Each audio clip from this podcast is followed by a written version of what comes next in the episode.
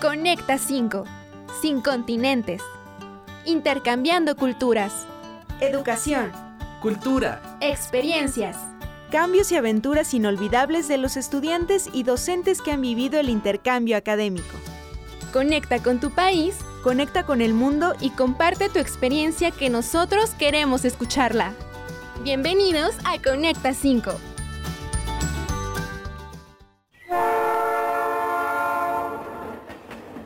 Todos a bordo. Siguiente destino. Elche.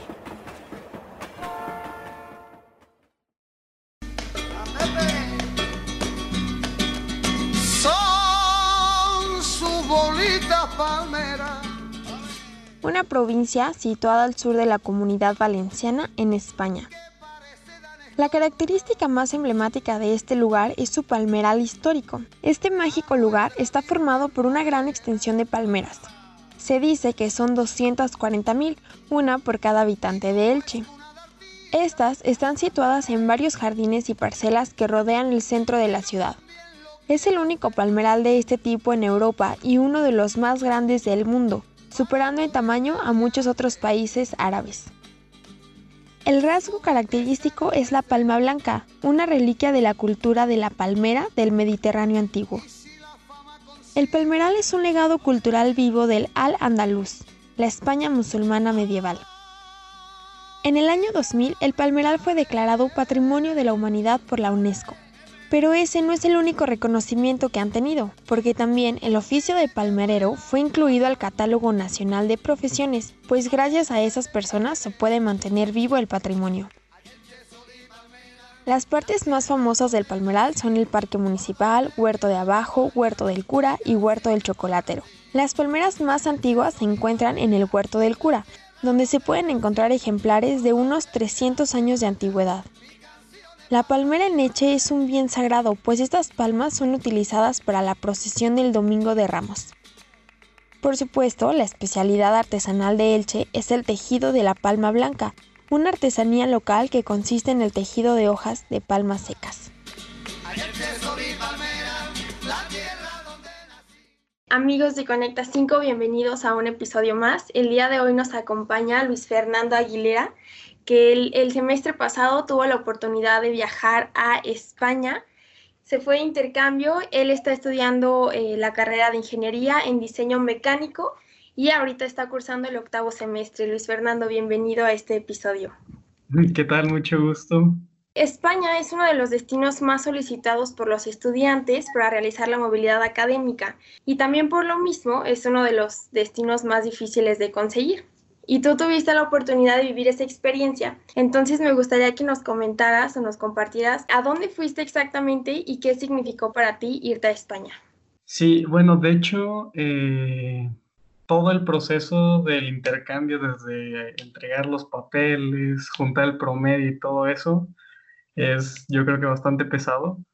Este, cuando decidí irme a España, eh, resultó que una amiga mía iba para la misma ciudad. Eh, nosotros nos fuimos de intercambio a la ciudad de Elche. Está en Alicante, en Valencia. Bueno, cerca de Valencia. ¿Qué sentiste cuando, cuando te fuiste? Eh, te digo, es uno de los destinos pues difíciles de conseguir. Muchos a lo mejor dicen, yo me, gustaría irme a España o a Europa. ¿Se te hizo difícil conseguir que te permitieran irte a España?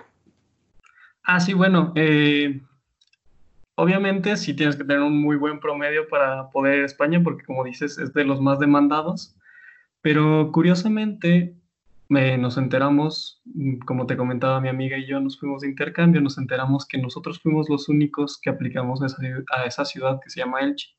Normalmente la gente aplica para Granada, Madrid, eh, Jaén, y curiosamente a nosotros nos tocó la suerte de que no había mucho eh, muchas aplicaciones de la UBA para esa ciudad. ¿Y qué tiene de especial Elche en cuanto a tu carrera? ¿Qué te aporta a ti o qué te aportó irte a estudiar eh, allá? Bueno, la decisión de irme a Elche más que nada fue que me gustaba, eh, bueno, cuando yo decidí hacer el intercambio, sí fue por la universidad, que estaba calificada como una de las mejores de España, me parece. Em, pero más que nada yo quería vivir la experiencia de vivir solo, de tener todo esto. Y la elección de la ciudad de Elche fue más que nada porque, como comentaba, es una ciudad que no es muy em, pedida porque es, es, pequeña. Entonces, yo sé que, por ejemplo, Madrid, Granada, todas esas ciudades son un poco más caras, este, y la verdad es que, bueno, uno, Elche está en la costa, bueno, casi en la costa, entonces tienes playa, tienes medios de transporte muy cercanos y es una ciudad muy barata. Entonces, para mí era una muy buena elección de destino como para poder conocer Europa. Dices que, que tenía costa, yo por ahí leí que Elche eh, tiene el palmeral. Quiero que me compartes un poco de eso. Sí, sí, de hecho es súper curioso porque mm, allá en Elche las palmeras son patrimonio de la humanidad. Entonces, creo que no pueden cortar las palmeras. Y mm, algo que se me hacía muy curioso, que me llamaba mucho la atención, es que, bueno, yo les comentaba que aquí en Aguascalientes tenemos eh, una población, creo que son dos o tres millones de personas.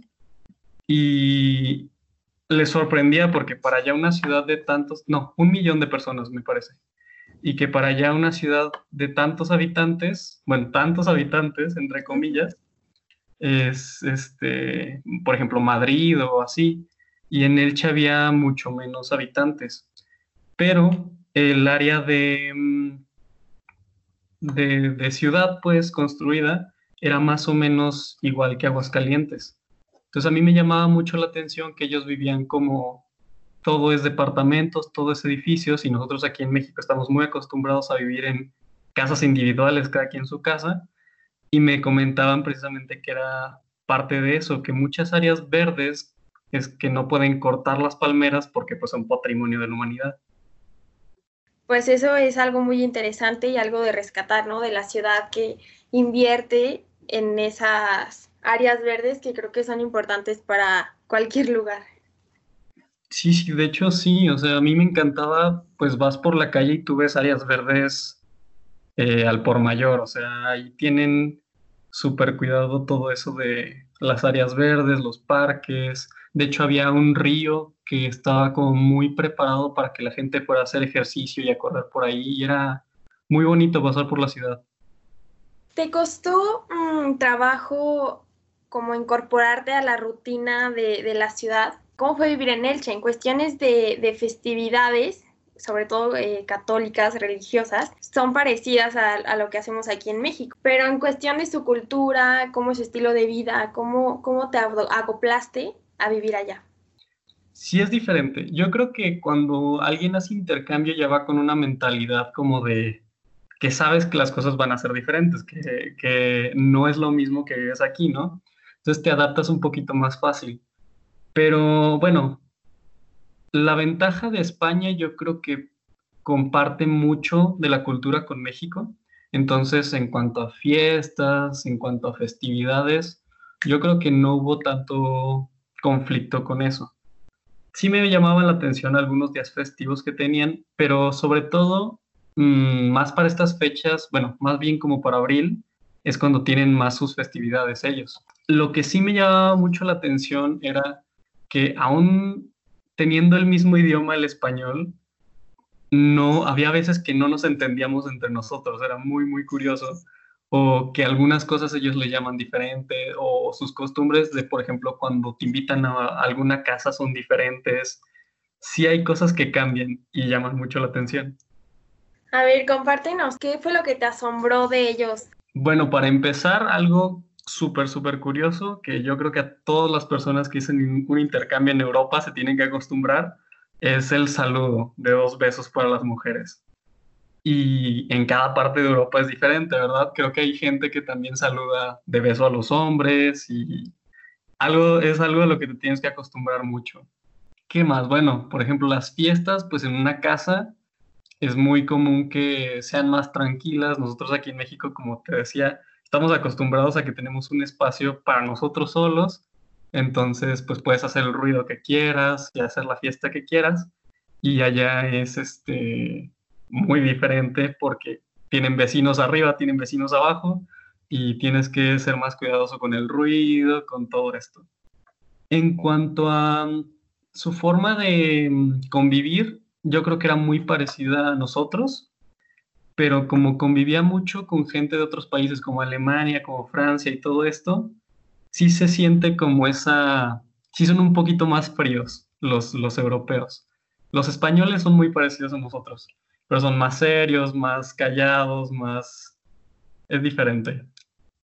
Claro, a pesar de que tenemos mucha similitud con ellos, finalmente pues están en Europa, es otro continente, están muy lejos de aquí. Entonces su cultura, su forma de ser, pues claro que va a ser diferente, incluso aunque el idioma sea pues no igual, pero muy parecido, va a haber modismos y cosas que cambien. En cuestiones académicas, ¿qué te pareció la universidad? ¿A qué universidad llegaste? ¿Y qué te gustaría implementar de la universidad de allá, aquí en el sistema educativo de, de México o propiamente en la UA? Bueno, yo allá estudié en la universidad, se llama Miguel Hernández de Elche. Este, me pareció muy bien su sistema en ciertos aspectos. Me llamó mucho la atención que, bueno, por ejemplo, para mí como ingeniero, eh, yo estoy muy acostumbrado, al menos aquí en la UA, que es una carrera muy práctica. Es decir, si llevas teoría, llevas matemáticas, llevas todo esto, pero normalmente siempre estás haciendo algún proyecto. Estás en taller, estás manejando los metales, estás en, en la práctica, pues. Y allá eh, me llamaba mucho la atención que todas las clases son muy teóricas. Desde mi punto de vista, yo prefiero completamente la práctica, se me hace más fácil entender las cosas de esa manera. Allá eran muy teóricos y de hecho me llamaba mucho la atención que sí tenían algún taller para hacer como eh, cosas, pero en realidad los alumnos no manejaban las máquinas, sino que tenían a un técnico al que le decían, quiero que me hagas esto, y el técnico lo hacía y los alumnos no tocaban las máquinas. Algo que me gustó mucho del sistema de allá es que son muy autodidactas. O sea, muchas personas o muchos profesores, bueno, cada profesor eh, decide la forma en que te va a calificar. Había profesores que te lo manejaban como aquí en México que estamos acostumbrados a los parciales, es decir, que tienes tres parciales durante el semestre y, es tu carga de la materia, ¿no? Y había otros profesores, que era la mayoría, que hacen solo un examen final.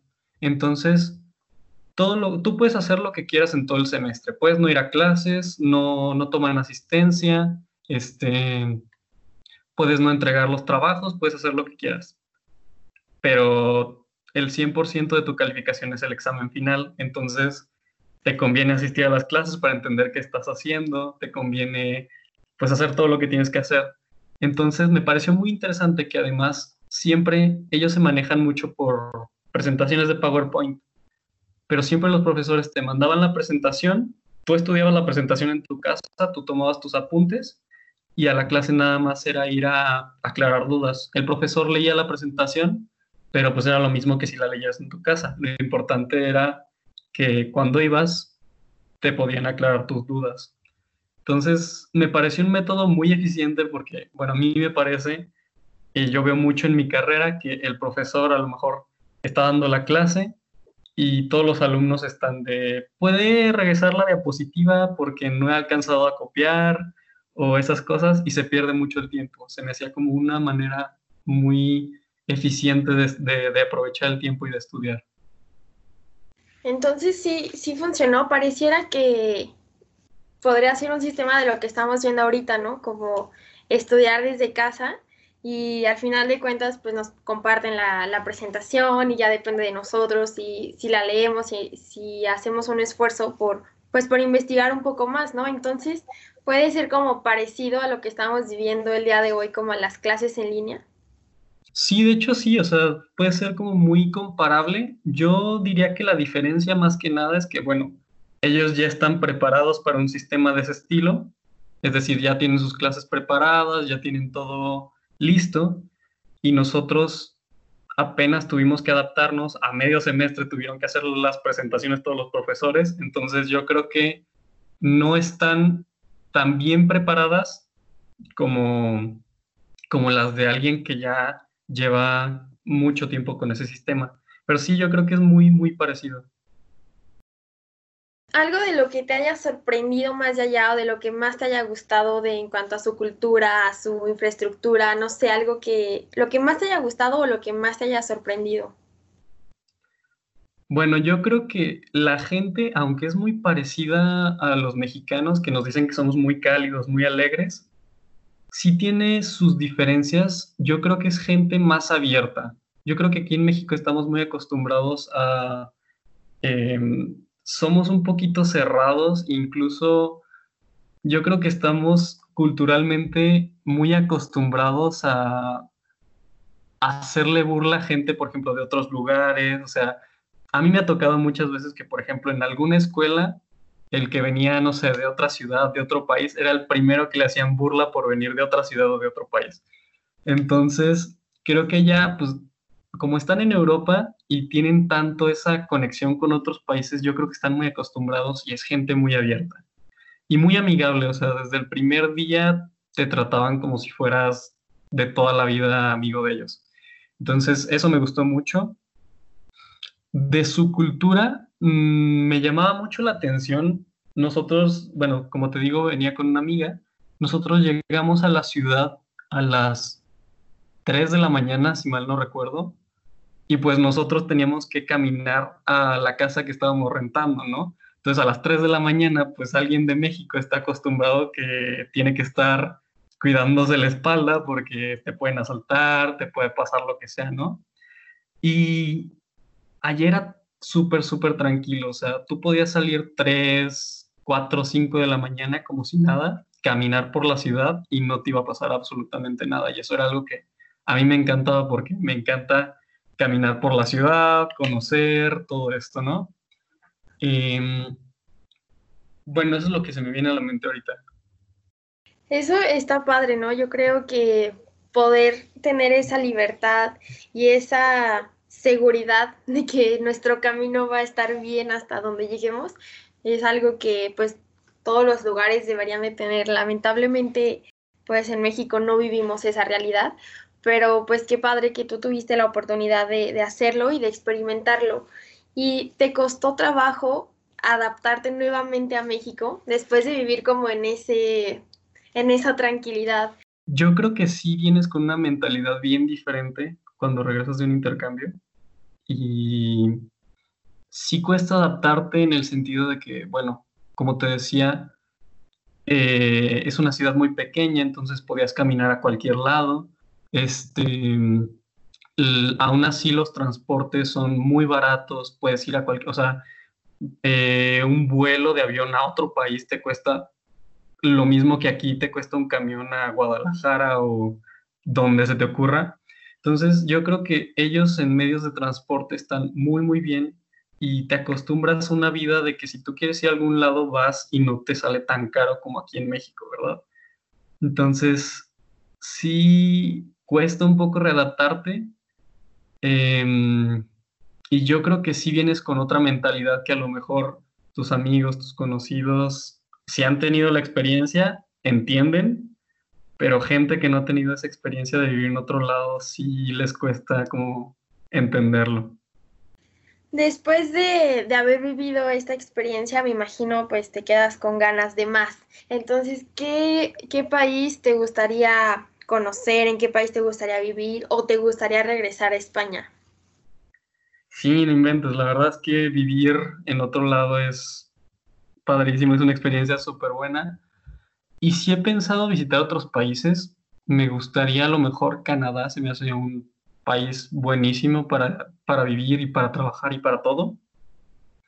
Eh, bueno, Suiza, a mí me encanta Suiza como país, tiene todo perfecto. Y Estados Unidos me llama la atención, pero no tanto como Canadá o, Suiza. Pues sin duda lugares interesantes que ojalá tengas la oportunidad de, conocer, de vivir, de, de, experimentar así como lo hiciste con Elche. Y bueno, pues quiero agradecerte por este espacio que estuviste aquí, por todas las experiencias que nos compartiste. No, muchísimas gracias a ti. Un gusto.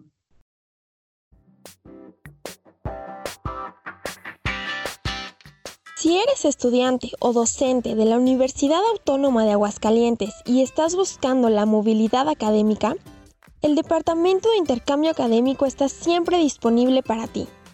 Este departamento sirve como enlace con instituciones nacionales e internacionales para que personas como tú puedan realizar un traslado estudiantil o docente a otros estados de la República Mexicana o bien fuera del país. No te quedes con las ganas y estudia en otra universidad. ¿Sabías que la movilidad académica es uno de los aspectos más dinámicos de la globalización? Si esto te interesa, acude al piso 6 de la Torre Académica Administrativa en Ciudad Universitaria o también puedes comunicarte a través de Facebook. Búscalos como Departamento de Intercambio Académico. La Universidad Autónoma de Aguascalientes, en conjunto con el Departamento de Intercambio Académico, te apoya.